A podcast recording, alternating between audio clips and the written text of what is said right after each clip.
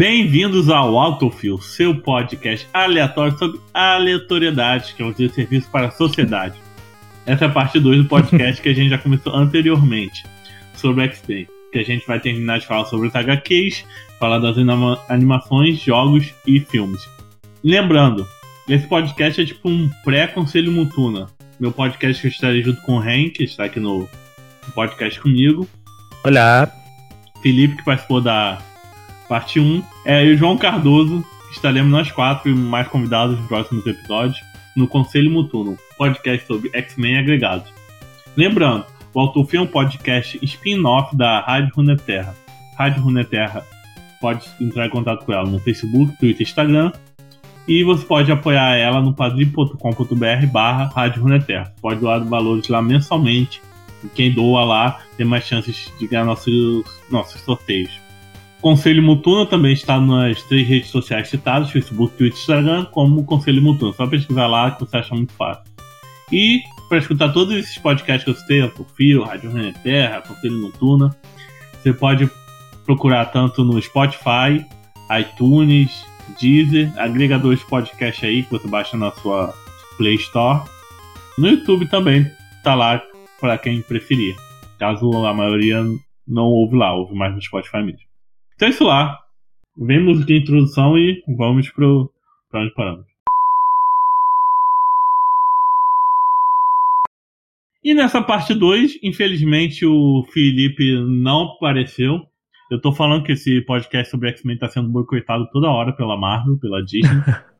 que a gente falhou miseravelmente em falar mal no, na parte 1. Aqui a gente continua do ponto que a gente parou, que é lá na final da Guerra Civil, vamos entrar logo em Inumanos contra X-Men, falar de X-Men Gold, Blue, e finalmente... Finalmente tá... a gente vai ter alguma coisa para falar mal, né? É, que a gente tá desde o começo do podcast. Ah, não, Inumanos versus... X... É, ih, caralho! Inum... Inumanos versus X-Men, vamos falar muito mal, muito mal, sei lá o quê. Finalmente chegou nosso momento. Mas já falando aí comigo, né? Você apresenta de novo o pessoal já se apresentou no outro podcast, mas se apresenta de novo aí o povão. Bom, gente, é... sou o Rafael. Lá no Conselho Mutuna, vocês vão me conhecer como Rain. E quem viu aí a parte 1, né, sabe, é... já viu que eu acompanho os HQs tem bastante tempo. Mas estamos aí, né, tentando falar mal de X-Men, mas tá difícil, mas agora esse momento vai acontecer, né? Então vamos lá. É, no final do podcast anterior, a gente ficou zoando a Carol lá sobre a Guerra Civil 2. Aham. Uhum. E Inumanos vs X-Men. O que que antecede essa fase dos X-Men? Começou ali em 2017, né? Foi 2017, por aí. O que que antecedeu ali os eventos? Então, tudo começou, né, com, com os inumanos fazendo merda, né? Espalhando a névoa terrígena pela Terra e para né, desenvolver os, no, os, os novos inumanos e tudo mais. Só que aí eles, os mutantes descobriram que a névoa mata mutantes, né? E aí a treta mesmo começa, começa a desencadear nessa parte. Quando eles chegam na Ilha Muir, se não me engano, né? E o, o Múltiplo e tem outros mutantes lá que estão mortos. E nisso acaba que tem o plot, né, do Ciclope, que morreu também. É, e a Emma fez uma projeção mental dele no mundo inteiro. Todo mundo achou que ele ainda estava vivo, mas ele já estava morto ali para ela fingir que o que o Raio Negro que matou ele, né? É, isso aconteceu no Death of X, né? Isso, que é o prelúdio ali, né, a morte do X. E aí depois que desencadeia mesmo os acontecimentos ali de Inumanos vs X-Men. Não, e foi uma sacada de mestre da Emma, porque uma vez do Ciclope morrer avulsamente, ela fez ele morrer como uma, uma tir, né? Fala. Sim, ela fez ele um mártir, tipo. Foi o que ela falou, né? Ela transformou o Ciclope numa ideia. E nisso, tipo, depois disso a gente ainda vê como que ela é boa né, em pegar defeitos e é, os pontos fracos dos, dos, do, dos inimigos, né? Pra usar isso contra eles. Que ela cria um plano contra cada inumano, né? É tipo aqueles filmes de, de assalto que o pessoal cria, cria um plano mirabolante, mirabolante. tipo jogo, jogo de mestre, truque de mestre, sei lá. Tru- Acho que é truque de mestre. É, tipo, é uma sacada genial dela e também mostra o nível de poder que ela tava, na- que ela tava tendo na época, né? Porque ela criou uma projeção mental do Scott que conseguiu enganar, tipo, todo mundo, todos os, até outros telepatas, outras pessoas com resistência telepática, e a gente viu que até filmaram o Ciclope. Como, como assim, né? Não entendi. Pois é, eu não entendi essa parte também não, mas tem um vídeo do Ciclope sendo morto pelo, pelo Raio Negro, então foi uma ilusão muito forte. Foi tipo o Quentin que faz as armas psíquicas. A Emma fez uma projeção do Scott inteiro. É, pode ser alguma coisa tipo isso. Já pensou, depois do evento, as pessoas vão assistir o vídeo e não tem ninguém lá. o, Raio, o Raio Negro tá destruindo nada, assim. O Raio Negro batendo no nada ali. E no Manos vs X-Men foi, foi, foi, é aquele meme. O começo de um sonho deu tudo errado. Porque a equipe que eles estavam trabalhando lá, né, do lado dos mutantes era bem legal. Que eu gosto muito do trio Emma, Ciclope e Magia. E eles estavam com outros personagens do lado deles ali no começo, né, de Morte de X e tudo. Mas depois foi só ladeira abaixo. Eu achei estranho que no final de Morte do X, a Tempestade famoso discurso pró-Ciclope, né? Falando que ele Sim. era herói, sei lá o quê. Aí parece que depois nas HQs, todo mundo começou a jogar o Ciclope como um vilão, né? Teve um rolê dele. Foi, porque ele. Na verdade, eles começam a pintar o Ciclope. Não, pera, em qual parte? No fim, na última edição do Morte do X, a Tempestade, todo mundo, nossa, Ciclope é herói, morreu pela gente. Mas se você for ver depois, na outra HQ lá, na outra HQ aí, estavam chamando o Ciclope de vilão por ter destruído a névoa sagrada dos inumanos, sei lá o quê. Ah, sim. Isso, né. No, cap... no último capítulo, né, no quarto. Aham. É, eles chegam a. Eles chegam a ver ele como um herói, porque ele morreu, né? Mas depois eles começam a, a dar umas. falar umas merda, tipo. Que ele não devia ter feito isso, que não sei o que, mas, porra, a névoa tava matando mutantes. Mesmo se fosse o Ciclope. O Ciclope mesmo, né? Ele teria teria destruído a névoa, tanto que ele pede para as últimas palavras dele são é, ele pedindo a Emma pra para continuar o trabalho, pra destruir a névoa. Então, tipo, não teve errado em momento nenhum. Aí entra nessa doideira. As primeiras edições de Inumano contra X-Men mostra, tipo, o que aconteceu meses atrás. Ah, seis meses atrás o Hank começou a trabalhar com a ISO, né? Que é uma nova inumana pra de- destruir, não destruir a névoa, que a né, arranjar uma cura, arranjar um jeito dos mutantes não morrer. Só que passa esses seis meses e a Emma tá falando com cada grupinho de X-Men, o dos Magneto, da Tempestade, que foram parar no limbo pra não morrer pra névoa. Eles juntaram todos os grandes magos do- da Marvel, tipo Xamã, Doutor Destino. É Destino? O Magia. estranho. É estranho. Destino. Destino é outro. Ah, pra aí, deix- aí mandaram a escola pra dimensão demoníaca da magia, que a magia é a rainha lá, né? Manda a porra do. limbo. Que é um dos nove mundos do inferno, a porra assim. Do limbo, né? Aí tá bom, aí os mutantes resgatados X-Men tá tudo indo pro limbo. Aí a Emma Frost conversa com todo mundo, bola um plano pra todo mundo. E nisso dá um papel essencial pra cada um, pro Ford, pro Magneto, pro Old Logan, o Old Logan tava vivendo aí na época.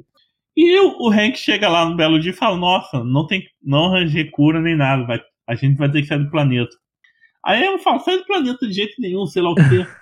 aí só o, o Hank é o único que fica contra o plano da Emma Frost. O Fera Sim. todo errado. Aí eu gosto também quando ele vira as costas e vem pra ir embora, a tempestade dá um raio nas costas dele e derruba ele. Me desculpa, Hank, mas o plano da Emma também é meu. De todo mundo que podia nocautear lá, tipo, ah, o Vampira, é, Emma, Magneto, a última que eu pensei que ia se voltar contra o Hank era a Tempestade. Sim. Pra mim a Tempestade ia deixar alguém derrubar o Hank, né? Mas não, ela que tomou iniciativa e derrubou o cara. É, tipo, não dá pra entender o rolê ali do Fera pra ele tá do lado. O Fera nunca tá, nunca faz coisa certa, né? Quase nunca. Não, é inteligente, é cientista, mas as invenções dele nunca é, é, ben, é benéfico, sabe? A, e, a Emma sem PhD, sem pós-doutorado nenhum, faz um, tem uma ideia melhor. e ela dá para vale lembrar também que além de telepata e tudo mais, a corpo é uma das habilidades, né, da Emma é ter entender muito de tecnologia. Mas, enfim, né, Hank ele e é engraçado porque desde o começo ele conta isso pra Medusa, o pessoal conversa com a Medusa, fala que vai dar merda, que não dá pra, pra fazer a névoa não matar os, inuma, os mutantes. E no ela vai pra guerra e no final ela, ai, eu não sabia, nossa, que pena. E ainda fica como a boazinha da porra toda, né? Não sabia? Ela sabia que a névoa do povo dela tava matando um outro povo. Mas eu fazia de sons, tipo, ah, ele, o Hank que resolva. É, você que lute. Mas, nossa, foi. Come, começou muito bem e depois foi só decaindo, porque teve os planos da, da Emma contra, contra os inimigos, os inumanos mais poderosos, né? Que acaba que eles tiram da jogada todos os inumanos mais, mais velhos, né? É, não é à toa que lida ali mais pro final com a solução é Iso, o Flint e Kamala Khan, Garota Lua, são os novos inumanos. São inumanos que surgiram depois que a névoa terrígena espalhou pela Terra. Que são dessa pegada mais nova da Marvel são novos personagens, né? Sim, e a Kamala é. A Kamala foi uma das poucas ali legais, né? Dessa galera dos inumanos. É, porque é a batalha se concentrou mais contra o pessoal de New Atlan, né? Da família real, etc. Mas sempre, sempre tem um ou outro para ferrar o rolê, né? Tipo, é. eu acho que o, o, o grande virada numa das batalhas foi que Ciclopinho ele, ele explanou a, o plano da Emma, né? Que o Ciclope de verdade, o Ciclopaço, tinha morrido de verdade. Sim, ele que, que começa a mostrar ali o, o plano da Emma depois, né? Porque ele fala que, que ele tinha morrido e que a Emma manipulou todo mundo. Também, de fazer ela ficar doida. É, e do nada ela perdeu o parafuso e vilanizou ali. Aí usou sentinela contra os inumanos. Ela, ela, ela, ela, ela tirou, sei lá, tirou o capacete do Magneto pra, pra usar a mente dele. Sim, ela controla o Magneto lá de, no meio da batalha, quando ele. Ela usa o Magneto e as sentinelas lá anti-inumanos. Tipo, a batalha foi até legal, em, até certo ponto. Mas depois foi só a bola de neve caindo. E teve o grande momento que ela mata o Raio Negro, né? Sim, ela não acho que não chegou a matar, né? Não, não, não tem como o Raio Negro ter saído vivo daquilo. Alguém ter levado ele para algum lugar, curado ele, com um buraco gigantesco no peito. Coração, não tem como, cara. Ela enfiou o braço, atravessou o braço no peito dele e ele continuou vivo. Não faz sentido. Forma de diamante, né? Um, um punho de diamante enfiado ali no, no, seu, no seu peito. E eu acho muito legal porque, tipo, o Raio Negro, ele é, tipo, muito forte, né? É, ele tem uma bomba atômica ali na, na garganta. E, tipo, a Emma trouxe de volta a Cristal, né, pra, pra lutar, pra ajudar contra ele. Eu acho que o roteiro foi muito criativo nos planos, porque ele soube encaixar vários personagens de X-Men, assim, no, Aham. Uhum. Ele soube usar ali as, é, todo mundo no plano. Ele coloca a Jinzinha com as cucos para segurar o. Ele, ele, eles colocam elas lá trabalhando juntas para segurar ele. Parte do Phantom Max, eu não entendi o que é Phantom Max naquele mundo lá. Eu achei uma viagem de ácido e ia abstrair o que aconteceu. ah, isso é normal, né? Não, e sempre tem um ou outro que fura, né? O único que sabia também que o Ciclope tinha morrido era o Alex, né? O irmão dele. Sim. E ele sabia. E o papel dele é quando a família real ela foi transportada para um lugar lá do limbo. Aí quando eles se soltam é, e vão atrás do Raio Negro, o Alex tem uma missão. Se a família real se soltar, ele mata o Raio Negro. Sim. Não conseguiu. E não conseguiu, né? Novidade. pra, pra variar, Alex fazendo merda. Mas aí acaba que desembola, né? Os, os, os inumanos conseguem conseguem se livrar lá da prisão mutante, é, que, que os mutantes colocaram eles, né? Aí é quando realmente desanda tudo, aquela batalha final. Que, tipo, o roteirista devia estar tá com muita preguiça de fazer uma luta decente, uma, uma coisa decente ali. Eu acho mais engraçado nisso tudo ainda é que tiraram o filho do Raio Negro da Medusa do cu. Aí uma Magaqueta acharam o filho lá. Aí na outra aparece o quê? O filho do Raio Negro com um dirigível, com todos os inumanos assim que ainda não foram. que ainda não passaram pelo terrígena, sabe? Aham. Uhum. De uma HQ pra outra, ninguém deu sinal, ninguém. Não tem ligação. Simplesmente de... conseguiu colocar todos os inumanos, os futuros inumanos, dentro de um avião e passar eles na névoa terrígena antes da névoa ser destruída de vez. E que depois a, a Emma destrói o dirigível com, com as sentinelas, né? Morre uma cambada de gente ali. Em momento nenhum, ele disse que tinha esse plano, o filho do Raio Negro. Ele simplesmente parece, ah, um plot twist. É, tipo, o Deus Ex Machine, né? Pra resolver a, pra resolver a treta. Não, não, não teve ligação de uma revista para outra essa ideia jogaram ali para ter um jeito de deles virarem o jogo. Acontece que a solução é uma coisa que os inumanos podiam ter pensado há muito tempo, em passar todo mundo pela névoa, depois destrói a névoa, não é? É, tipo, futuramente não vai dar para usar ela, mas conseguiu transformar ali todo mundo. Tem que falar que tinha um rolê paralelo que o irmão do Raio Negro tava descobrindo como é que cria os cristais que dão poderes para eles, né? Ah, eu já não lembro tinha, tinha na HQ dos Inumanos, Uncanny, lá, Fabulosos Inumanos, tinha esse rolê do irmão do Raio Negro. Aham. Uhum. Aí é, acabou, os X-Men estavam certos, foram vilanizados, a Emma se recua, é, recua assim, vira uma vilãzona do X-Men Blue, né? Depois chega Wood, que é uma porcaria.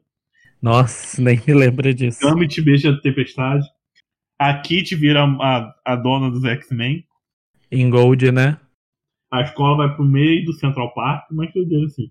Aí eu não li essa parte, eu acho que só li as primeiras uma ou duas edições dessa parte, e foi na época que eu larguei X-Men.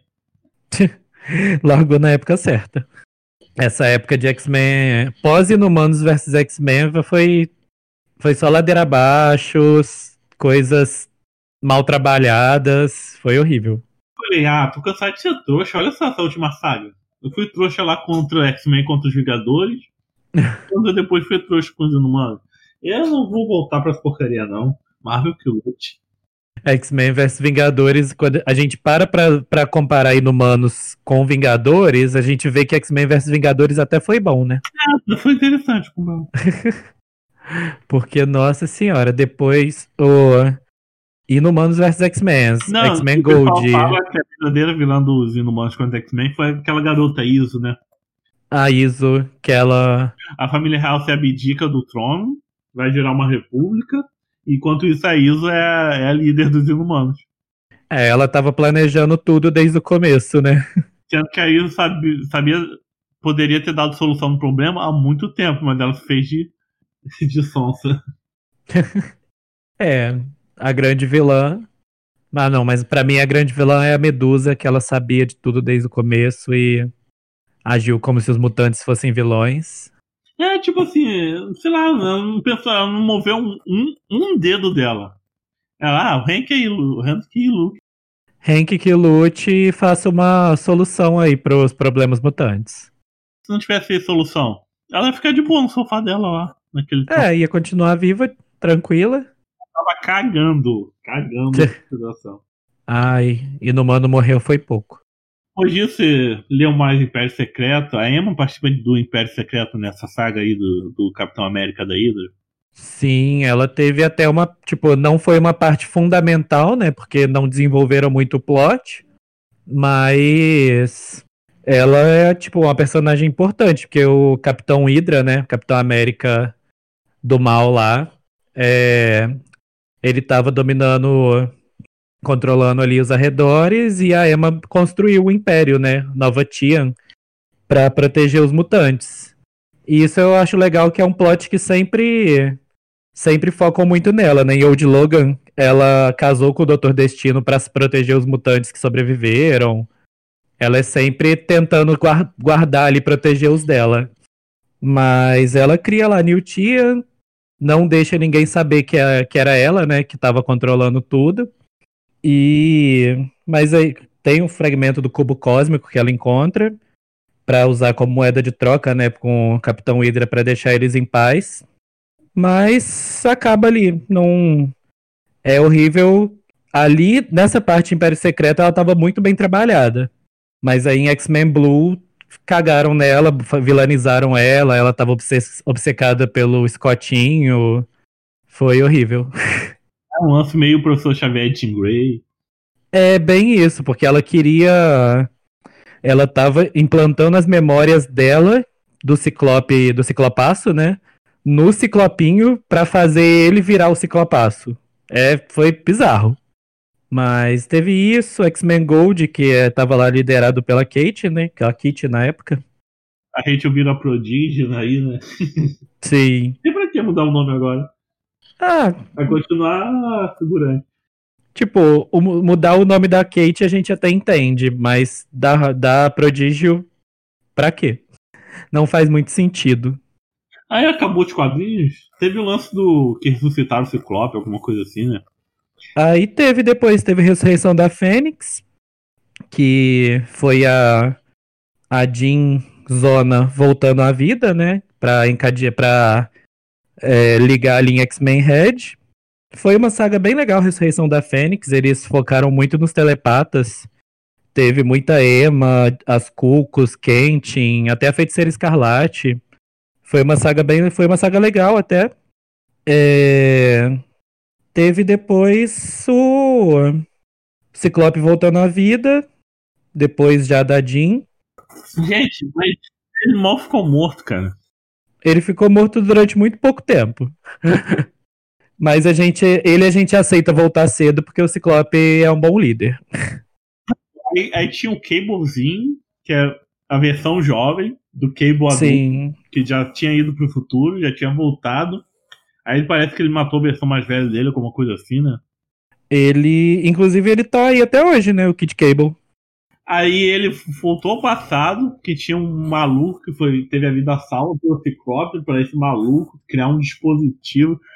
Tipo, aproveitar a viagem do tempo só pra, pra ressuscitar o Ciclope, sabe? É. Uma, uma desculpão de roteiro. Ah, viagem no tempo, ressuscitou, acabou. Como resolver esse problema, essa cagada que a gente fez um tempo atrás, viagem no tempo. Mas foi esse finalzinho assim, foi até legal, que foi teve a treta lá da Emma também com que ela apagou os mutantes da mente do mundo todo para eles poderem ter um novo recomeço, né?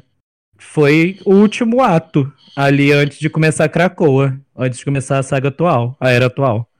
Gente, mas se apagar a mente de todo mundo, não vai, não vai ter registro, sabe? Documentados sobre os mutantes. É, eu não sei como é que funciona. Mas que ela, ela chegou a apagar. Ela fez o Ciclope aparecer no vídeo no YouTube, né?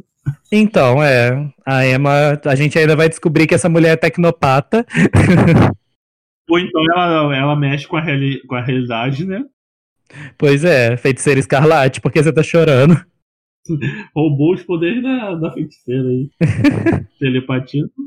Falando de feiticeira escarlate, a gente tem aí uma nova cagada dela recentemente, né? A gente pode falar mais do Conselho Mutuna, mas ela vai, vai fazer Marvel Zumbis 2, né? Sim, ela tentou reviver ali a galera de Genosha e reviveu. Meio meio errado, mas reviveu, né? que ela trouxe uma horda de zumbis. Mas como é que essa mulher me treina com o Doutor Estranho? É anos e anos manipulando magia, mas não consegue fazer um feitiço certo. é tipo, era fazendo ciência, sabe? Tadinha, ela não tomou tarja preta dela, para. Meu Deus, não consegue fazer nada certo essa mulher, Deus. Tadinha, eu gosto dela, mas não tem como defender.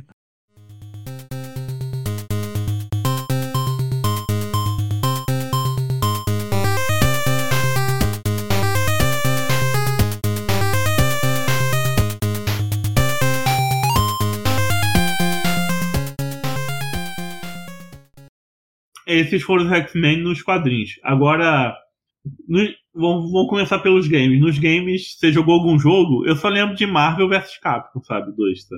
Pô, Marvel vs Capcom é lendário, né? Mas a gente tem. Marvel é, vs é Capcom, um dos... o, o último chefão lá do jogo, é o Apocalipse, não é? É o Apocalipse ou é o, o Onslaught? Eu acho que o, o Final Boss é o. Era um bicho azul gigante? É, eu acho que é o. O Onslaught, que é o.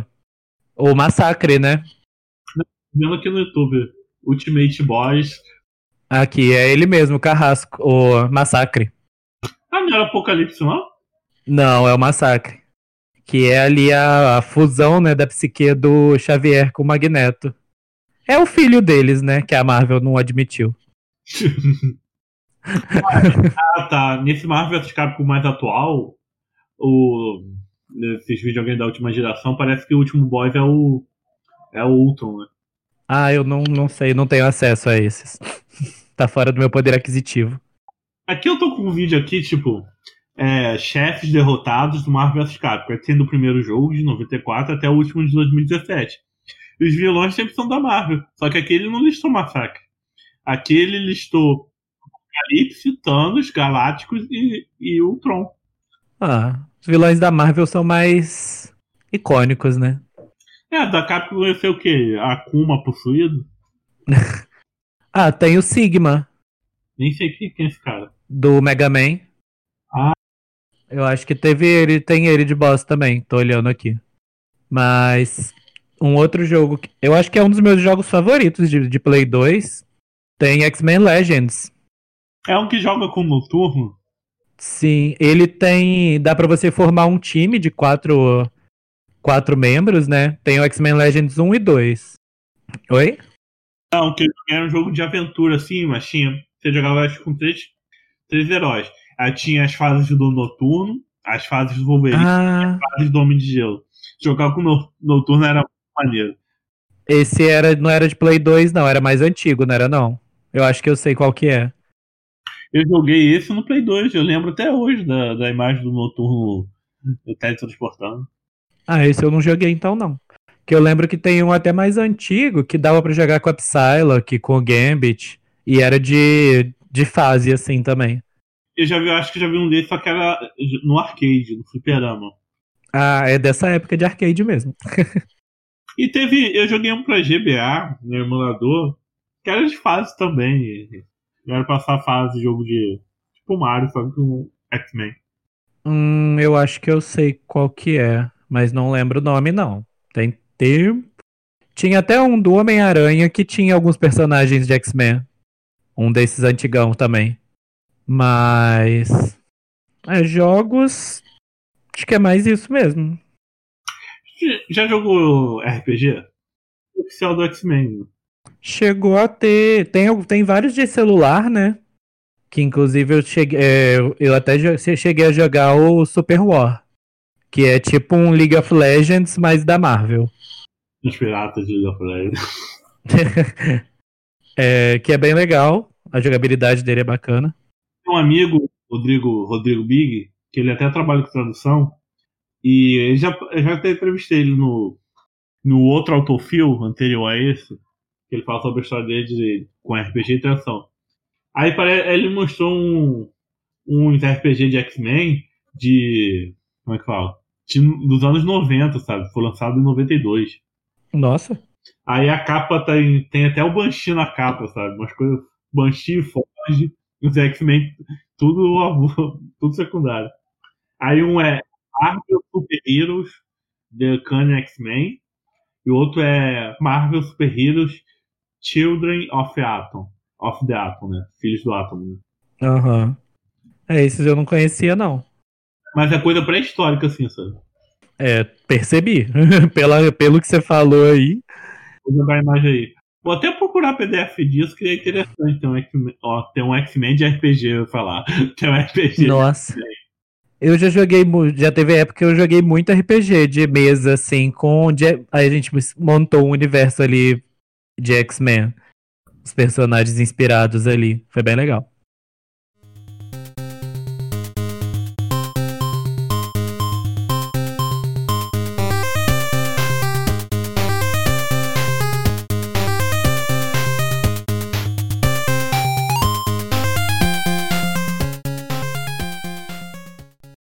Ainda aí do, dos games, vamos entrar nas animações. Animações. Existe alguma coisa pré-histórica do- dos X-Men, tipo na época do Super Amigos? Pô, tem aquele. Aquela animação do X-Men que veio antes da, dos anos 90. 89, que é do Pride of X-Men. Pride of X-Men, isso. No YouTube tem o piloto, ou a abertura disso. Horrível, horrível. É, era muito ruim, mas eu me forcei a ver. Aquilo tem uma temporada, tem episódios mesmo? Ai, você me pegou, porque tem tanto tempo. Mas o foco ia ser o quê? A Kit Pride, né? O foco ia ser nela. A animação dos anos 90 que fizeram. Fizeram Oi? isso, Jubileu. Na animação dos anos 90, pra botar assim um personagem já que in- ingressando nos X-Men, eles usaram uma ideia parecida. Eles usaram a Jubileu chegando ali no- nos X-Men apresentando aquele universo pra gente. Sim. Era como se a Jubileu fosse a gente ali, né? que aparece no, no Facebook pra mim toda hora, no YouTube. No YouTube também, que é tipo a, a aparição do Juggernaut contra os X-Men dos anos 90, né? Aí tá lá Logan, Colossus, tudo lutando contra eles. Aí a Jubileu vai se meter.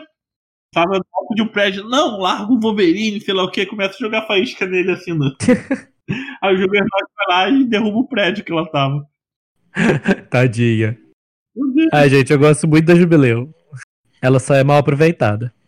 Ela machuca com raio. Eu sempre quis saber disso. Se ela dá uma rajada de fogo de- daquelas faíscas dela, ela machuca que nem o raio do Ciclope? Machuca. Ela teve até. Já, já teve HQs mais antigas, né? Coisas que ela fez. E, mas tem Excalibur, né? Nas HQs recentes. Ela faz tipo uma explosão atômica com, com as bombas dela. Fogo de artifício? Aham. Cantando firework lá. Você imagina se aqueles fogos todos ali da, do ano novo de Copacabana sendo jogados em cima de você. Ali é um canhão, né? Uma máquina.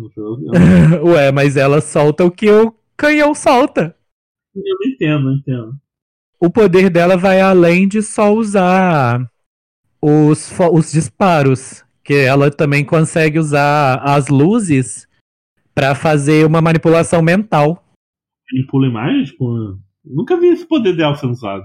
Ela já usou, eu não lembro, eu acho que era em ah, o grupo que a Emma liderou, Áricos? Geração X. Foi geração X, foi da Emma também? Com a, com a Eu acho que foi. Eu não digo do filme. Ah, tá. Ge- Geração X, eu pensei em geração Es- Esperança. Uh. Não.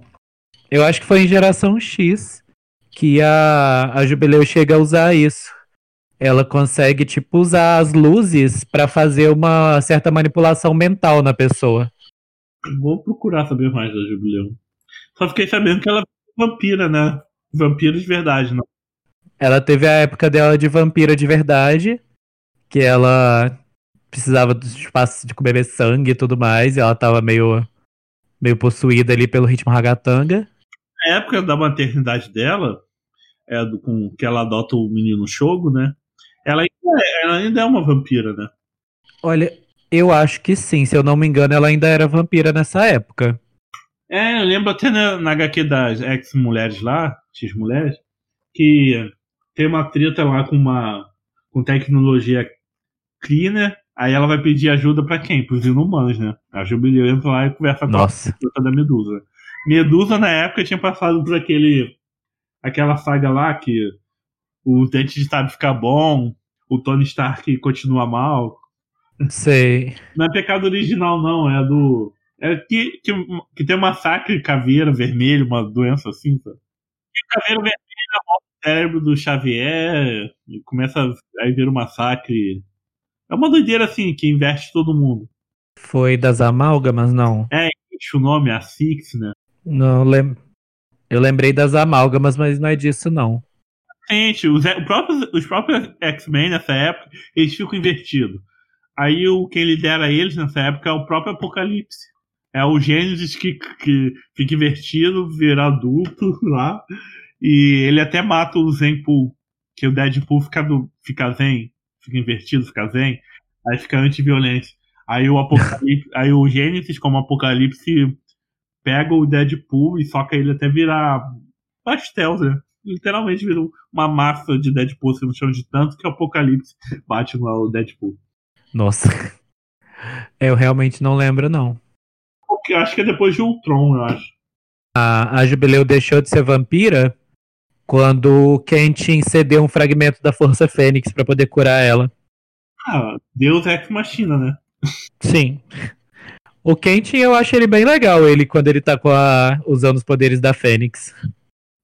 Ele só usa naquela versão futurista dele? Ou... Eu sei que o, o Quentin, ele foi aparecendo na HQ da Thor, né? Sim, ele apareceu é, numa treta da Fênix mesmo. Que eu acho que a, a Fênix queria ela.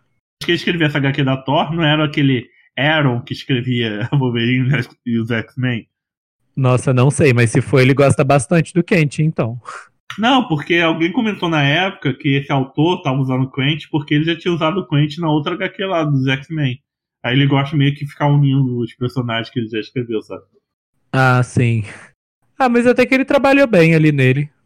Voltando para as animações. X-Men dos anos 90. Tinha o um desenho do Homem-Aranha dos anos 90 que já fazia de um universo compartilhado ali, não era? Sim, MCU sonha. Eu acho que a própria DC faz isso, porque eu acho que o, aquele desenho da Liga da Justiça é canônico naquele desenho do Batman e do Superman dos anos 90, sabe? Acho que a Liga da Justiça, mudando de assunto aqui, a Liga da Justiça nasce daqueles dois desenhos, né? Aham. Uhum. Que fazia tanto. Batman fazia tanto feat, Superman fazia tanto feat na série de um do outro e criaram logo a Liga. Eles não tinha desenho dos Vingadores, né? Por mais que alguns personagens pareciam no desenho do Homem-Aranha. Ou do, é verdade. X-Men, né? Aparecia Capitão América, Homem de Ferro, Quarteto Fantástico, a própria. A, até adaptaram as Guerras Secretas no desenho do Homem-Aranha. Aí um dos heróis que ele pede pro computador chamar é um computador que ele fica interagindo. Sim, é a Tempestade. Aí ele chama o Mórbidos, a Gata Negra. Eu lembro, eu lembro até hoje que os personagens são chamados, aí eles meio que dão uma reclamada que estavam fazendo algo super mais importante na vida dele. Querido, eu já salvei o mundo ontem, eu tava na cabeleireira ali hoje. Aí, aí o computador me faz download, me teletransporta aqui pra esse mundo doido aqui de Guerra Secreta. eu lembro disso. Mas esse, esse, esse episódio, esses episódios eram bem bons até, do Homem-Aranha. O desenho do Homem-Aranha era icônico, era sensacional. Foi, um, foi uma animação que, tipo, rendeu bastante, né? Foi muito boa e todo mundo que assistiu gosta. E depois teve o, o, grande, né? O grande hit que foi X-Men Evolution ali no. É de quanto? 2001, 2002? Eu acho que 2001. Deixa eu dar uma conferida. Ele veio o, o boom dos filmes do, do X-Men começou ali no ano 2000, né? Deixa eu dar uma olhada de que ano que é. 2003. 2003 que teve quatro temporadas, né? Quatro temporadas. Ele criou a X-23. Ela foi parar nas HQs graças a, ao X-Men Evolution que criaram ela. Eu quero fazer uma denúncia. Ah. A X-23 do desenho não era branca. Não, não era. Ninguém fala isso, nunca vi ninguém apontar. A X-23 original tava parecendo mais uma nativa do Canadá, sei lá, do, do que uma garota branca, que é a Laura da, das HQs. É, a Laura no. A Laura, né, do, nas HQs, ela é uma menina branca. A, a, a X-23 no Evolution, ela tinha, ela tinha a pele mais escura, tinha um nariz é, mais achatadinho, né? É, pare, é, parecia mais com uma, uma. Parecia mesmo uma indígena do que uma. Sim. Mas ela também é clone do Wolverine, né? É, ela é um clone. Eu não sei os, como ela não seria branca, sabe? A não ser que ela tivesse uma mãe biológica e o Wolverine fosse o tipo o pai, tivesse feito gameta lá, sabe? O tal de gameta. É, que clonagem X-Men a gente nunca entende direito, né? Não tem o. o eita, o long shot, que é pai, filho, clone do Shatterstar. Alguém, alguém entende esse rolê? Eu não. Dá pra entender esse rolê? E teve muitos arcos dentro do X-Men Evolution, né? Teve. E muitos grupos. Teve a Irmandade da Mística, que tinha o Pietro, Avalanche, Grosso, Bob. Tinha os acólicos do Magneto, né? Tinha os Morlocks bem, bem fraco assim. E teve os novos mutantes também, né? Os eternos novos mutantes. Dessa vez colocaram até o múltiplo como novo mutante. Não tinha karma, não tinha magia. Teve, teve um episódio que teve citação à magia, que é o um episódio que o Wolverine fica seguindo o, o Colossus. Colossus, que é uma. Nesse desenho era um acólico do Magneto. Sim, ele, o Gambit, o Pyro. Não, é, ele, Gambit, Pyro e tinha mais um, né? Quem era o quarto? A gente sabe, né? Hã? Ah, é. era o Dente de Sabre mesmo? Eu acho que tem uma hora que aparece o Mestre Mental também. O Mestre Mental ele aparece e depois é, ele aparece no Apocalipse também, né? Tipo Servo do Apocalipse. Aí nos Molor tinha Caliban, Calisto. Sim, eles conseguiram trabalhar vários núcleos. Tipo, trabalharam bem vários núcleos ali na, na X-Men Evolution. Eu lembro que o Homem de Gelo tava nos Novos Mutantes também, perdido lá. Tinha um anjo, um anjo.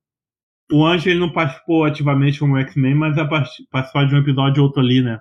Destrutor, tinha história. Sim, ele aparecia de vez em quando. Tinha a história dos irmãos Ciclope, uma história com o Ômega Vermelho, que até tinha X-23 no meio. Tinha o Forge, o Forge era um adolescente que era amigo do Noturno, né? Na escola. Aham. Uhum. Eles colocaram muita gente legal, assim, tipo, conseguiram um trabalho, faz, fazer um trabalho legal. Teve o episódio da Miragem. Ah, sim, também. Que ela era ali. Fez amizade com a Kitty, né? Mas ela não che... a Dani, nesse desenho, não chegou a entrar nos Novos Mutantes, né? Não, ela fica. Eu acho que eles conseguem até salvar ela, mas ela fica lá com a avó dela. Mas episódios ali do Apocalipse foram muito bons, que os Cavaleiros do Apocalipse eram quem? Xavier, Magneto, Tempestade e Mística. Aí eles pegaram os mutantes de todos os grupos, dividiram assim, né? Pegaram, tipo, mutantes muito fortes, deram um, upza um upzaço neles. E o, e o grande plano tinha até a Shield, né? O Nick Fury no meio do, do rolê. Eu acho que isso tem. O Wolverine pede ajuda pro, pro Nick, né? Ele que leva a vampira e aquele garoto sanguessuga, né? É verdade, pra vampira poder prender o, o apocalipse de novo. É, pra, pra cancelar né, o apocalipse, a vampira usa o poder do garoto. Que é muito bom, porque o Apocalipse ficou muito forte, porque ele pegou os poderes que a vampira tinha absorvido dos outros. Aham, uhum. ele usou ela, usou os poderes dela contra ela, né? Pegou ali, absorveu todo mundo e ficou bem overpower. O... Aí, também tem um, no, bem no final, o Xavier ele tem um vislumbre do futuro. O Xavier tem um vislumbre do futuro, uma pré tipo uns poderes psíquicos que ele nunca teve, quando ele tava usando a câmera do Apocalipse como cérebro, uma porra assim. Aí nisso ele vê o futuro, ele vê que o, que o Magneto começa a treinar os novos mutantes dentro do Instituto Xavier, uma coisa assim, brincando com eles. Todo mundo mais velho, todo troncudo, bombado. É, todo mundo bem, bem a vampira toda mais gótica, com sobretudo. E a vampira tava voando, ou seja, a vampira tava com poderes de Miss Marvel já. É, a vampira encontrou com a Miss Marvel ali, já roubou os poderes dela. Não, é nossos poderes. vampira comunista. E é bem legal, tipo, e eu introduzi a Fênix, né, no... Ele tem um vislumbre ali da Fênix também. Acho que ser o próximo grande vilão depois do Apocalipse. É. Eu lembro que no desenho dos anos 90, após derrotar o Apocalipse numa história muito louca lá, parece que surge um, vilão bem no finalzinho que eu acho que era o Kang, o Dominador. E aí eu não lembro, não. Saga assim que Apocalipse estava prendendo todos os telepatas do mundo. Mutantes telepatas. Ah. Tipo Psylux, etc. É que depois que derrota o Apocalipse, surge um cara meio com um negócio meio mago do tempo, assim, dá uma risada diabólica e some. Se transporta. Aí eu acho que aquele cara que aparece bem no, quando eles derrotam o Apocalipse nessa saga era o Kang. Eu chuto que era o Kang. Hum, depois eu vou rever isso. Vilão por trás do, do Apocalipse. Que, se não me engano, o Kang, o Conquistador, ele também é egípcio, não é? Ele foi faraó. Ele foi. Deixa eu lembrar, pera. Eu acho que ele é de um futuro meio. É de uma terra alternativa. Até. Ele é de uma terra alternativa. Eu lembro que, não, agora lembrei, em Uncanny, Uncanny Avengers, ele volta ao passado, se passa por um faraó para poder interagir com o Apocalipse porque isso estava no plano deles para ele derrotar os Vingadores agora no presente, sabe? Ah, sim. Aí, aí, nessa história que ele passa com o Faraó, eu confundi. Ah, aqui. Aqui. O que se tornaria Kang encontrou um aparato científico deixado por Nathaniel e construiu uma máquina tempo em forma de esfinge, retornando ao Antigo Egito, onde adotou o nome de Faraó, Ramatut. Seu reinado terminou quando o Quarteto Fantástico viajou no tempo usando a máquina do Doutor Destino e o derrotou forçando a retornar ao tempo. Ou seja, ele é realmente do futuro, mas ele teve uma época da vida dele que ele viveu ali no Egito. Sim, verdade. Com o Apocalipse também. Esse Nathaniel é o Sinistro? O Sinistro é muito velho, né? Ele é bem velho e. É uma Pelene, um Apocalipse, mas ele é antigo.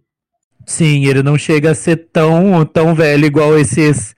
Os ex-eternos, né? Mas ele se modificou tanto ali que. que conseguiu sobreviver bastante tempo. Ah, vamos chutar que é ele. mas voltando aí sobre finais, né? A quinta temporada nunca aconteceu. Eu queria saber por que cancelaram um desenho tão bom que estava sendo tão lucrativo. Eu acho, né? Que era, ou era impressão minha que só, só o SBT Brasil que assistia X-Men Olha, eu não sei dizer. Eu cheguei. A gente chegou a comentar do cancelamento deles, não comentou? Ela foi cancelada devido a uma fusão corporativa, que acabou retirando os planos de veiculação da animação. Deve ter sido na época da, da venda lá dos X-Men pra Fox. Ah, mas se bem a Fox já tinha feito dois filmes quando esse desenho foi lançado. É verdade. Estranho. Podiam continuar que nem fizeram com é, Justiça Jovem lá da DC, que continuaram, fizeram a terceira temporada depois sei lá quantos anos de desenho. É, tipo, se eles voltassem, com certeza eles iam lucrar bastante com X-Men Evolution. Porque vai puxar um pouco a nostalgia ali da galera e dar uma continuação para uma animação que tava fazendo muito sucesso, o pessoal gostava muito. Tem muita história para continuar. Tem. Aí depois dele teve o fatídico Wolverine e os X-Men, né? Que começa com o desaparecimento de Jean Grey e termina na primeira temporada cancelada com uma história horrível da Fênix, que envolve até as Cuco, né? Sim, as Cucos eram capacho lá do Shaw, né? No Clube do Inferno. Emma, como sempre, dando aquele plot de vilã heroína. O Noturno vira pirata de novo, novidade. Noturno vira pirata. E a Ilha do Magneto era um, era um paraíso para os mutantes, né? Sim, era Genosha, né? E lá ele vivia tanto bem com, com a feiticeira e a Polaris. A feiticeira e o Pietro ainda eram filhos dele, né? Sim, eles ainda, ainda não tinham mudado, né? Ele vivia felizão lá de boa com os filhotes. e Mas eu gostei bastante de Wolverine e os X-Men. Estaram dias de futuro esquecido também, né? Sim, tacaram o Xavier lá no futuro, vendo as desgraças que iam acontecer, eles tentando impedir das sentinelas dominando dominando tudo, né? Caçando mutantes. Aí que nem X-Men Evolution no final, o Xavier tem uma pré uma, uma visão do futuro também, né? Que dessa vez ele vê o Apocalipse sendo adorado como um deus, sei lá o que. É verdade. Tem, tem essa pré, pré. Como é que fala? Premotização. Vocês usaram a palavra no outro podcast. Premonição. Agora a gente sabe. Se a próxima animação de X-Men terminar algum episódio com o Xavier vendo o futuro, a gente pode saber que não vai ter futuro. vai ser cancelada. E também teve o X-Men anime. Você assistiu isso? Eu tô doido pra ver. Só teve dois. Eu assisti. Tipo, cumpre a proposta a Marvel ela fez uma série de animes de vários personagens, Homem de Ferro, nanana. teve o X-Men, mas foi coisa de 12 episódios, não foi? Bem pouco assim. Foi, foi bem curtinho. Tipo, eu achei que cumpriu a proposta, foi bem legal. Foi os, os uniformes, os, os looks, assim, os visuais dos personagens estavam bem legais. É, teve a tempestade de cabelo curto, é, que eu achei que ficou muito bonito. Emma, a Emma parece, professora, Tipo, ficou. E colocaram a, a, armadura, né? Ah, sim, a armadura. Aquela fase da armadura lá de. A, a época do Astonishing X-Men. A armadura faz parte da equipe, né? Principalmente sendo uma aluna, ela tá ali. Sim, ela é uma das protagonistas ali naquela época. Ah, e antes da gente fechar aqui as, as animações, menção honrosa ao Spike, né? Que ele também foi criado só para o desenho, né? Sim. Ele foi meio que modificado pro desenho, né? Que ele veio. A ideia dele veio a partir da medula, que já era uma Morlock conhecida nas HQs. Tem o mesmo poder do que ele, né? Exatamente o mesmo poder, aquele de criar os ossos. E depois acaba que ele vai pros Morlocks, né? então, tipo, ele é um personagem bem legal, mas ele é, foi refeito ali a partir da medula. Ele é sobrinho Tempestade, né, na história, sobrinho americano. E, como eu falei, foi importante ele para derrotar Apocalipse também. Né? Foi. Morlocks participaram. O Spike era um dos personagens mais carismáticos ali de X-Men Evolution. Aham. Uhum. E, como é que fala? Um dos produtores do, do, da animação, chamado Boy Kirkland, a primeira ideia é transformar o Bishop em adolescente. Porque ele queria um uhum. rapaz negro na equipe. Só que ele percebeu que isso não ia funcionar muito bem. Que é, muitos, muitos personagens continuaram adultos, professores, tipo Wolverine e a Tempestade, mas outros viraram adolescentes. Ou até criança demais, como Homem de Gelo. é. Noturno. E agora até lembrando aqui, lembrando da medula, ela chega a aparecer no Wolverine e os X-Men. Sim, sim, aparece. Lá no futuro que o Xavier tá, ela é uma das mutantes que tá presa lá, que ajuda ele. E aqui que parece que teve uma versão dele nas HQs. Ele é chamado de vez de Evan Daniels, é David Evan Monroe Jr. Ele é da família da Tempestade mesmo. Só que ele é só uma criança. Ah, ele existe? É, ele chega a aparecer no casamento com a família, no casamento da Pantera Negra, do Pantera Negra com, a Tempestade, mas tipo, ele não, é uma criança. Ah, sim. Não chegaram a explorar ele. Ah, legal. Às vezes colocaram ali para fazer referência. Ah, sim. Olha que Se a Wikipedia está correta, a, essa Vivian, que é a mãe do Evans, ela é tia da Tempestade. E ela morreu viciada uhum. em drogas com HIV. Nossa. Vou até pesquisar aí, ver se a Wikipedia tá certo. Não precisa. Que essa é a história do. É, dele nas HQs eu não sabia, não. Essa história dele. Podiam até trazer ele, então, para ser explorado agora em, Cracoa, né? Já que descobri que ele é mutante, a Tempestade leva ele pra Cracoa, que atualmente ele vive com a, com a voz. Sim. Ia ser bacana.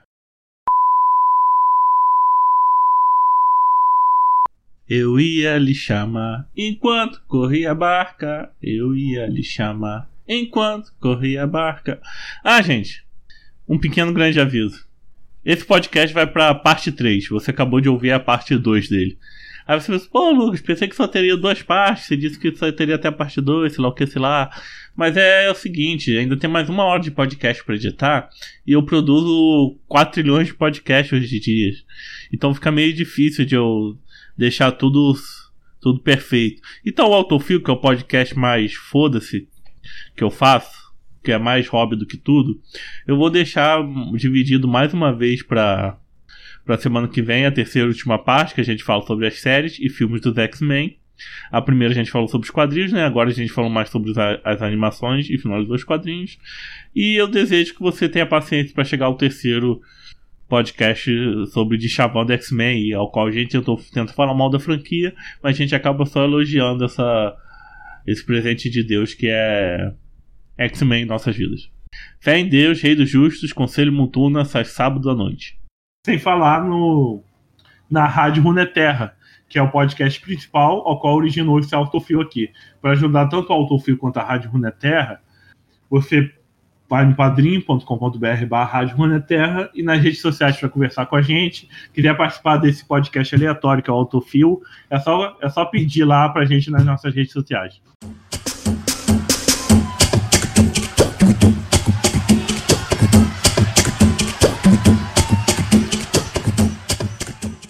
Aqui, o Lucas. Lucas? Oi. Pera aí, só um pouquinho. Porque eu tô com a cachorra aqui no colo e parece que ela tá querendo descer para fazer alguma coisa. Dois minutinhos que eu vou beber água. Beleza. Vou lá só pra levar ela lá fora pra ver se ela quer cagar, mijar. Vou aproveitar pra fumar um cigarro. Mas eu tô aqui. Se você quiser continuar gravando, é só porque Pra eu poder levantar aqui pra levar ela. Vem. Vem.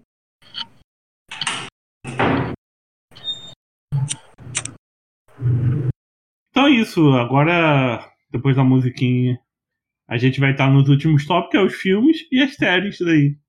As séries que só teve The Gift e Legion. E Legion. E Legion, Não é muita coisa. Legion lá em cima, né? E The Gift. ah, The Gift The- legalzinho no começo. Sim, eu gostei bastante de The Gifted. Eu não gostei tanto, não. Acho que ficou muito fraco. Que a primeira botou, caralho, Clube do Inferno. Aí chegou, Nossa.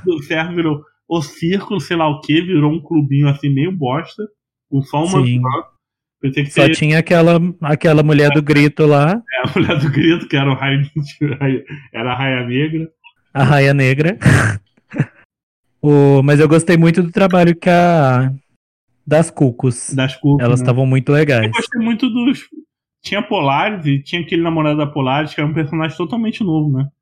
Ele, eu acho que ele nem existe nas HQs, né? Então, ele é criado pra série. Aí tinha também. Eu... A gente vai falar isso. Já, daqui a pouco. É, depois a gente comenta. Que 10 a 15 minutos eu tô voltando. Beleza.